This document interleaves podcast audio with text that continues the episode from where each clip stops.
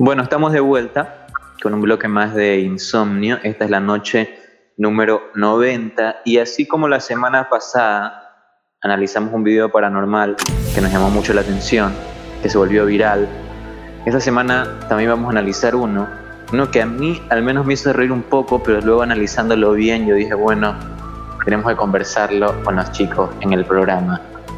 Y es este mono en Brasil que aparece en una moto en una región así urbana, marginal, y procede a, a, secuestrar a una niña, ¿lo han visto? No, ah, sí, loco.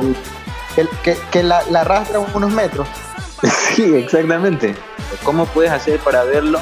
El día viernes por la noche entras a arroba insomnio S, que es nuestra cuenta de Instagram, y allí tendremos publicado el video para que nos digan qué opinan, así como la gente opinó que era falso el video del fantasma la semana pasada, bueno, veremos qué opinión tiene la gente del video del monito esta semana. Mi compa dice que no lo ha visto, ha visto el meme. A ver, expliquémoslo más despacio, Jimmy, para que mi compa lo pueda entender. Es como si, digamos, un callejón, como que fuera un callejón, que sería como eh, allá por la 5 de junio, ¿cómo se llama ese sector?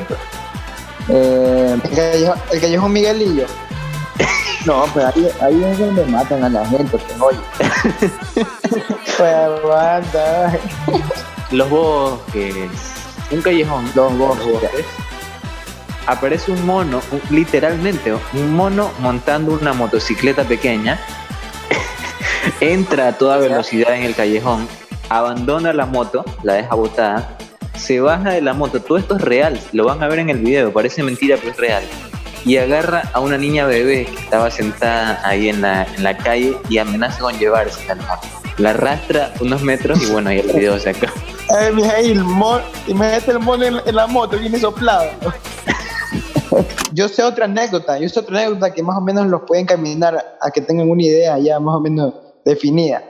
En Brasil mismo, no sé qué pasa con Brasil, en Brasil mismo habían amaestrado a una lora. Eso sí, sí conocían eso ustedes.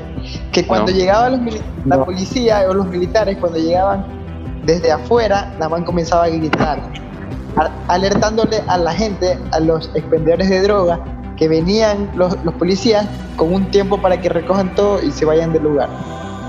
¡Wow! Este, me deja choqueado, Jimmy. Veo que ya parece que es tradición en, en adiestrar a los animales en Brasil para cometer delitos, como lo era el caso de la lora y también el macaco que veíamos en, el video. Así mismo. Macaco. Así Pero yo digo algo, pero eh, eh, como el caso de la lora. Si la lora avisa a estos traficantes de, de estupefacientes, cuando viene la policía, entonces la policía tiene que ser más sabida y no vestirse de policía, sino vestir, vestirse de civil. Ir encubierto. Ajá, y así la Lora no, no, no dice nada. Quisiera, quisiera agregar algo. Este, ¿Quién en su sano juicio se va a imaginar que una lora justamente es la que alerta a la gente de que está llegando eh, la policía?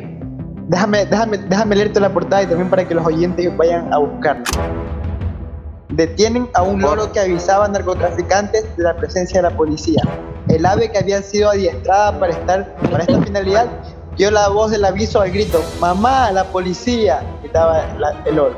Escúchame algo, yo no sé si ustedes se acuerdan el año pasado cuando se incendió el Amazonas, que en este mismo programa hablábamos de que nos llamaba mucho la atención ver la foto de un mono que este, tenía otro mono entre brazos, ¿no? decíamos, bueno, esas caras no las hacen en el Rey León, o sea, es un mono muy, muy fingido, es como parece como que fuera una maqueta, no sé, ¿me entienden? Ah, ya, entonces, entonces eh, parece que Brasil tiene una tradición de animales actores, animales fácilmente amaestrados. No descartaría que sea el mismo mono actor del incendio del Amazonas este que ahora anda cometiendo esta fechoría. Les recordamos a los oyentes, si quieren ver el video del monito, vamos a poner el video ahí en arroba insomnio Vamos a ir con algo más de música y al volver seguimos hablando en esto que es la noche número 90 de Insomnio.